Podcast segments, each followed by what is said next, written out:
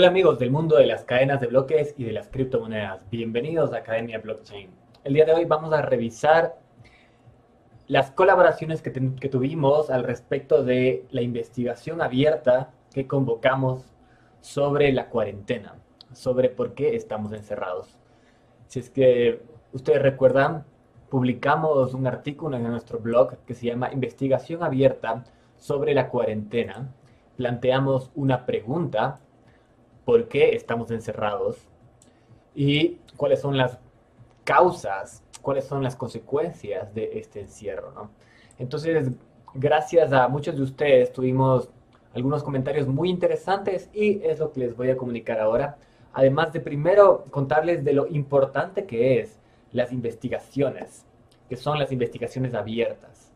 ¿Por qué no podemos confiar en los medios de comunicación? Porque vienen de un sistema centralizado. Los medios de comunicación en general vienen de una arquitectura centralizada en donde hay una mesa de directivos que pueden decidir qué comunicar y qué no comunicar. Y esto puede controlar la narrativa, lo que la gente piensa. Entonces es importante realizar investigaciones abiertas. ¿Por qué? Si es que no tenemos investigaciones abiertas, no podemos confiar en lo que nos llega de los medios de comunicación. Esto vino como respuesta a un video que yo reporté que eh, YouTube eliminó de nuestro canal sin ninguna explicación, no puso ninguna explicación de copyright, solamente puso contenido inadecuado y eliminó el video. Pueden encontrar el video acá en Library y dice los medios de comunicación mienten, ¿cuál es la solución? Y aquí explico a detalle cómo los medios de comunicación mienten y cómo podemos solucionarlo. Una de las soluciones planteadas es generar investigaciones abiertas las investigaciones abiertas podemos generarlos así en un canal de YouTube, pero también puedes hacerlas como un grupo de amigos. Un grupo de amigos puede decidir juntos investigar sobre un tema y repartirse preguntas, plantearse soluciones, compartir lo que han investigado, qué información te llegó a ti, qué información te llegó a ti, sin la asunción de yo tener la verdad, ni de tú tener la verdad. Yo solamente tengo la información que me llegó y tú tienes la información que te llegó. Entonces juntos podemos deducir qué es lo más probable. Y esa es una investigación abierta que puedes hacer con un grupo de amigos que me parece muy valiosa, que te recomiendo hacer. Y bueno, hay que darle el crédito a James Corbett de The Corbett Report, que es un canal que tienen que, tienen que seguir por introducir esta idea de open source investigations en la conciencia del mundo en general. Me parece excelente. Bueno, hay muy buenos comentarios y les voy a comentar más o menos eh, cuál es la sensación que me dejó esto. Primero, Mente Alternativa nos dice, es una transición. Estamos encerrados para facilitar una transición de en un paradigma tecnológico, de un mundo a otro mundo tecnológico. Entonces es para catalizar un cambio tecnológico, lo cual es interesante. Sergio Martínez nos comenta, bueno, porque estamos encerrados porque no hay cura y no saben cómo controlar de manera eficaz el virus. Es una posición eh, eh, respetable, a lo cual yo respondí, ¿y por qué estamos encerrados? Tampoco hay cura para otras enfermedades que no causan encierro. Entonces, a, esto creo que hay que sumarles, si es que crees que estamos encerrados por una razón epidemiológica, hay que sumarle una, una justificación estadística de que hay suficientes muertos como para que justifique que todos los sanos también estemos en cuarentena, algo que nunca había pasado en la historia. Bueno, pero también Sergio, Sergio anuncia que, hey, por detrás de todo es un show que no sabemos quién lo hizo. Estados Unidos o China buscando la dominación mundial sin importar absolutamente nada. Súmenle la OMS, las farmacéuticas, el horror. Eso me parece muy interesante. Y es interesante también que se mencione a un show. si es que hay un acto deliberado de creación de este virus y hay un acompañamiento mediático, significa que hay una armonización de intereses que hay que analizar con mucho detalle, ¿no? DAC nos comparte un, un texto que vale la pena leer, les recomiendo. Les recomiendo mucho llegar al artículo y leerlo. Nos comenta que él no utiliza mascarilla porque entiende que las mascarillas no te ayudan en nada. ¿Ya? Hay una tergiversación constante de la verdad oficial que estoy intentando de que haya diversidad de miradas con espíritu crítico y salir de la inacción que nos sugieren al estar absurdamente confinados. Esta tergiversación de la verdad tiene mucho que ver con la sobredosis de información, en donde los árboles te tapan el bosque. Es difícil diseccionar la información que nos llega y eso puede ser una estrategia de confusión. Si es que esto de que hay un acompañamiento mediático a la pandemia es verdad, puede que haya un acompañamiento también mediático que favorezca la confusión y el exceso de información, de noticias falsas que apuntan en todas las direcciones. Entonces, en medio de ese bosque es difícil encontrar una información confiable. Marx Dagda nos comparte que es un texto que vale la pena mucho leer, pero miren, los expertos llaman a este virus el virus de la verdad y es altamente infeccioso. Para evitar atraparlo debes evitar radicalmente el contacto con seres humanos que piensen independientemente y actuar de manera responsable. Incluso hay una sospecha de que este virus podría ser transmitido telepáticamente. La última investigación ha revelado finalmente el camino completo de transmisión. Esta enfermedad a menudo comienza leyendo este mensaje decodificado con un periodo de incubación de unos pocos milisegundos. Una cálida bienvenida a la libertad. Nuestro número crece día a día. Con este texto, Mark Dagda se refiere a que es un virus, le dio la vuelta a todo y dice es un virus de despertar, que lo llama Waking Up Flu. Estamos despertando y el verdadero virus es un despertar de la humanidad con respecto a esta centralización de poder que, existe desde hace mucho tiempo. Eh, miren, aquí nos comparten la conferencia de David Icke. Y bueno, siempre, si vas a compartir un link en cualquier chat, en cualquier debate, es bueno acompañarlo de una idea, porque así pegar un link solo, no hay cómo seguirlo, es difícil seguirlo. Siempre hay que apoyar con una idea, ¿no? Pero bueno, Ayan también dice, la jugada, crean la crisis para que sea el mismo pueblo quien pida que se instale la CBDC, todo planificado. Entonces, lo que plantea es una crisis y una pre-planificada solución.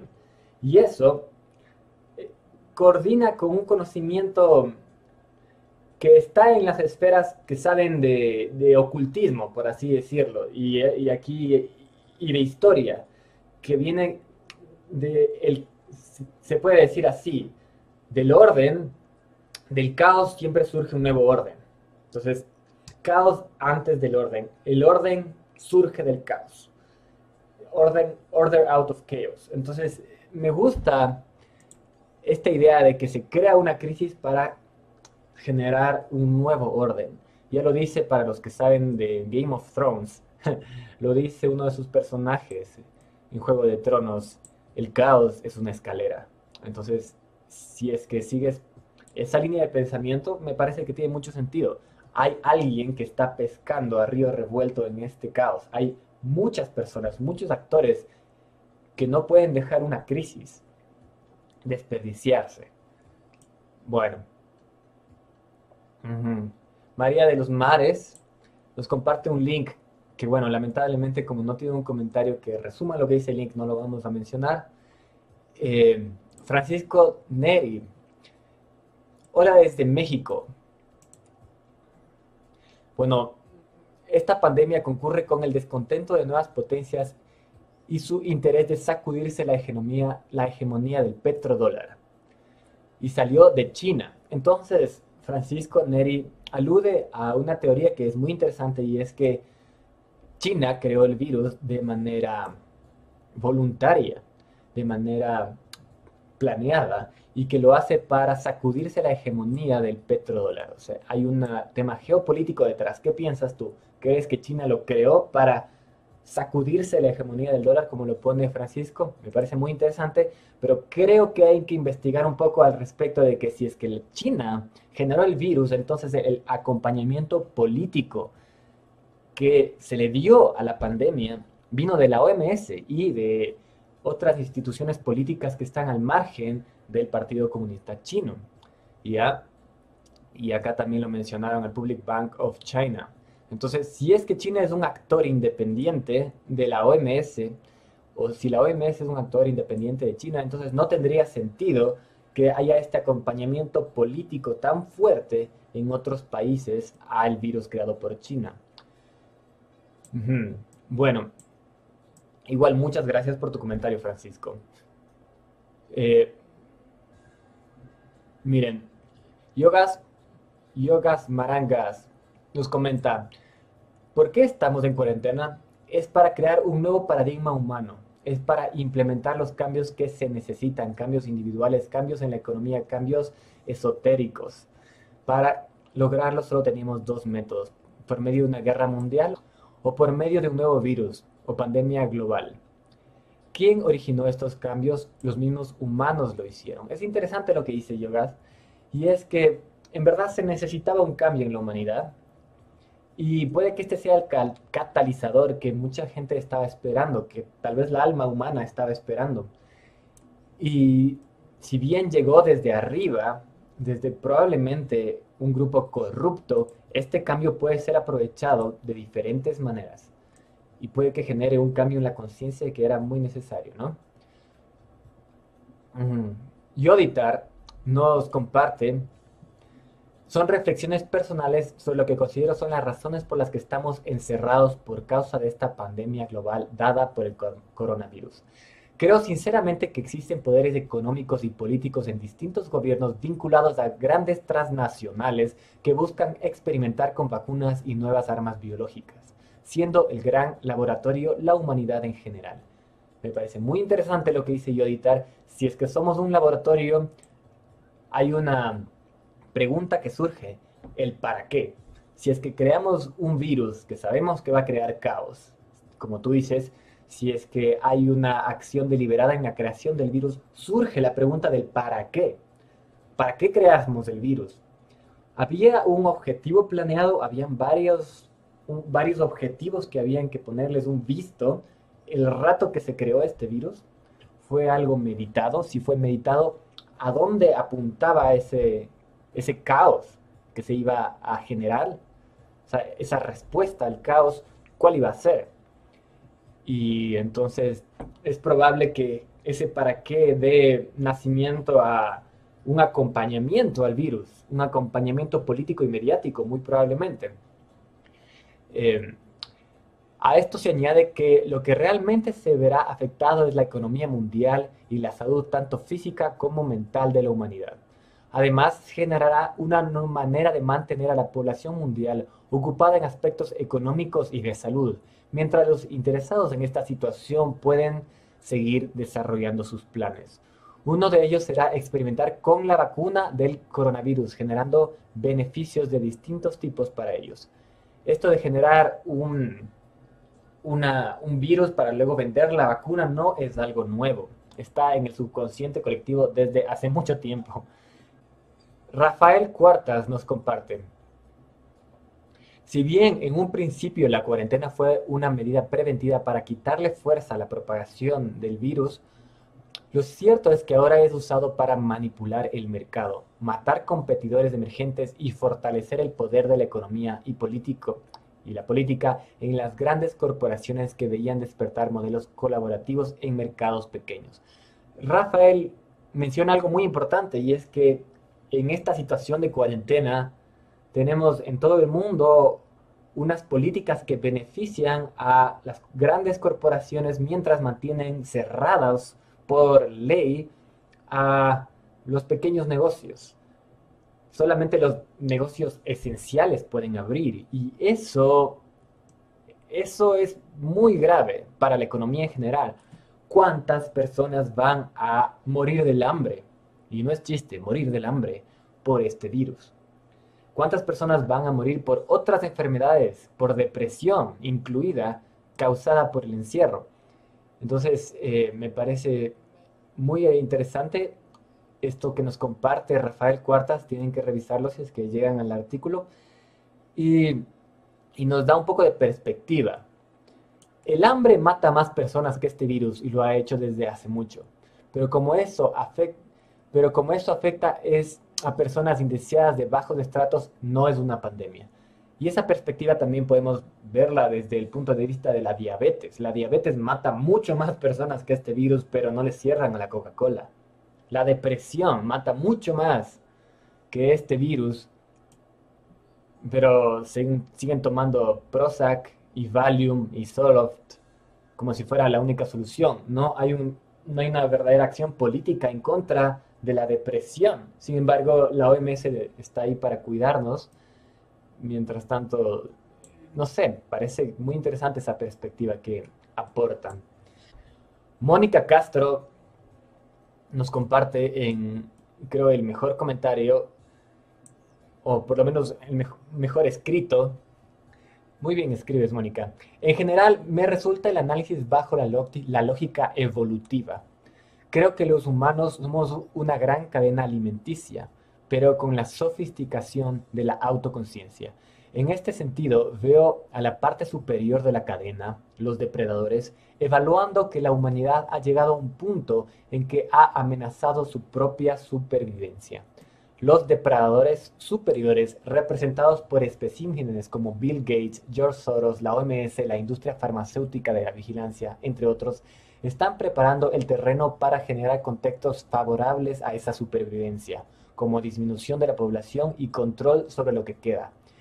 Este contexto favorable no tiene fines benéficos para la humanidad en general, sino fines específicos a favor de la manada depredadora. Me parece muy interesante lo que menciona y es que el virus, si es que fue creado, entonces genera una una distancia entre los que tienen poder y los que no tienen poder. Los que tienen poder siendo la élite de este mundo, capaz de saber qué es lo que realmente está pasando y capaz de afrontar al, futuro y, eh, saben si es que ellos crean la vacuna, si es que la vacuna es mala. Saben si es que ellos crearon el virus, cuáles son sus intenciones. Mientras tanto, la población en general es sujeta a, está a merced de, de los deseos o de las acciones del poder de más arriba. Y un caos tan grave obviamente va a evidenciar y va a generar más distancia social. Y eso es mucho, un problema muy grande. Por otra parte, muy hábilmente rotulan de conspiranoico cualquier teoría que cuestione el estado actual de las cosas y de charlatanería cualquier alternativa médica que se desarrolle en paralelo a las soluciones del negocio farmacéutico les recomiendo mucho revisar este comentario de Mónica. Y acá también nos comparte algunos links. Entre, entre algunos importantes está este. Bueno, hay algunos médicos de la OMS, algunos políticos de la OMS, tal vez evidenciando que lo más importante de esta cuarentena no era cuidarnos del virus, sino generar un estado policial en donde se podrían entrar a las casas y sacar a los miembros contagiados si es que es necesario. Ahora un poco se ha calmado el tema de la cuarentena, pero nosotros sabemos que se viene otra ola.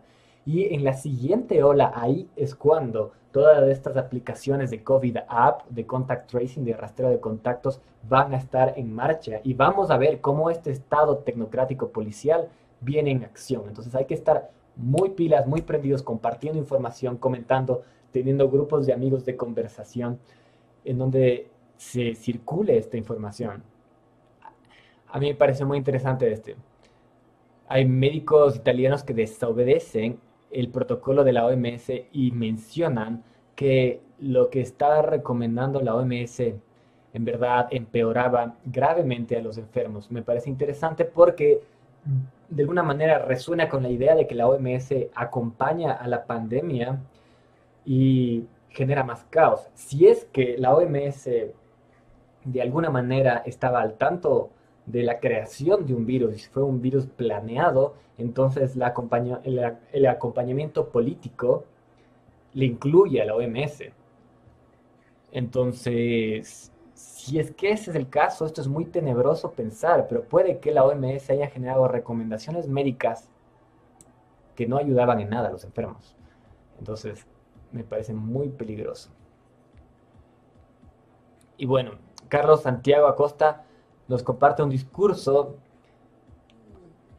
sobre cómo una médica alemana cuestiona el confinamiento y los procedimientos de la medicina tradicional. Entonces, lo que ha habido a raíz de este virus también es una dicotomía entre la medicina tradicional, dígase los fármacos, y nuevas formas de medicina alternativa, que me parece muy interesante. Ya había reportado hace dos años, justo para este canal, cuando le Facebook cerró eh, muchos grupos de eh, nutrición y de medicina alternativa y muchas páginas de medicina alternativa, lo reportamos en este canal, como una censura al Internet.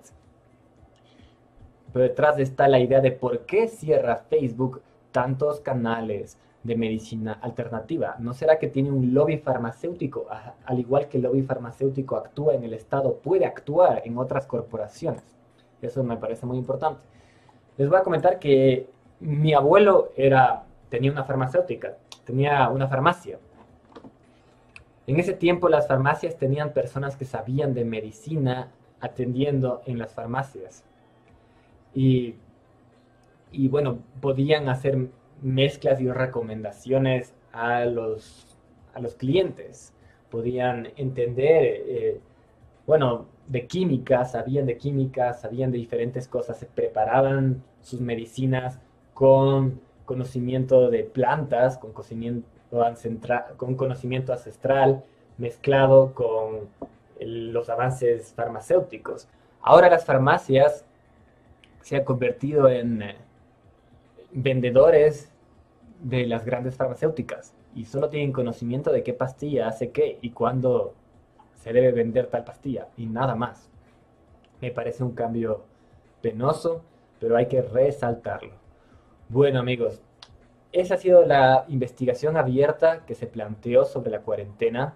Podríamos ir un poco más allá y podríamos plantear nuevas preguntas, pero por ahora Academia Blockchain estamos concentrados en el desarrollo de una aplicación. Entonces no puedo comprometerme a continuar esta investigación abierta. Les motivo a generar grupos de investigación abierta con sus amigos. Es lo mejor. Es algo que hay que hacer si no son sus amigos, entonces conozcan otras personas en su ciudad que tengan intereses parecidos y hagan una investigación abierta. Se dice que los grupos de ocho personas son los más eficientes para este tipo de cosas. Entonces ahí les dejo esa información. Eh, no se olviden, pueden ver acá el video que está en Library de los medios de comunicación mienten, que es la razón por la cual surgió esta investigación abierta.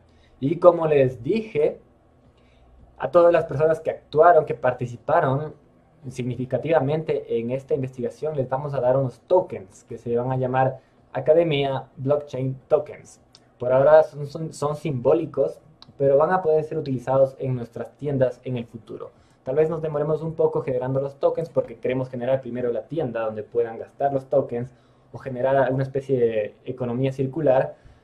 Y bueno, estén atentos, vamos a contactarles Gracias amigos, les mando un gran abrazo y estamos en contacto. Chao. Y amigos, amigas, si es que les gusta este contenido, por favor considera apoyarnos en Patreon. Pueden ver los beneficios que tiene cada uno de los niveles de apoyo y te agradecería mucho si es que puedes apoyarnos.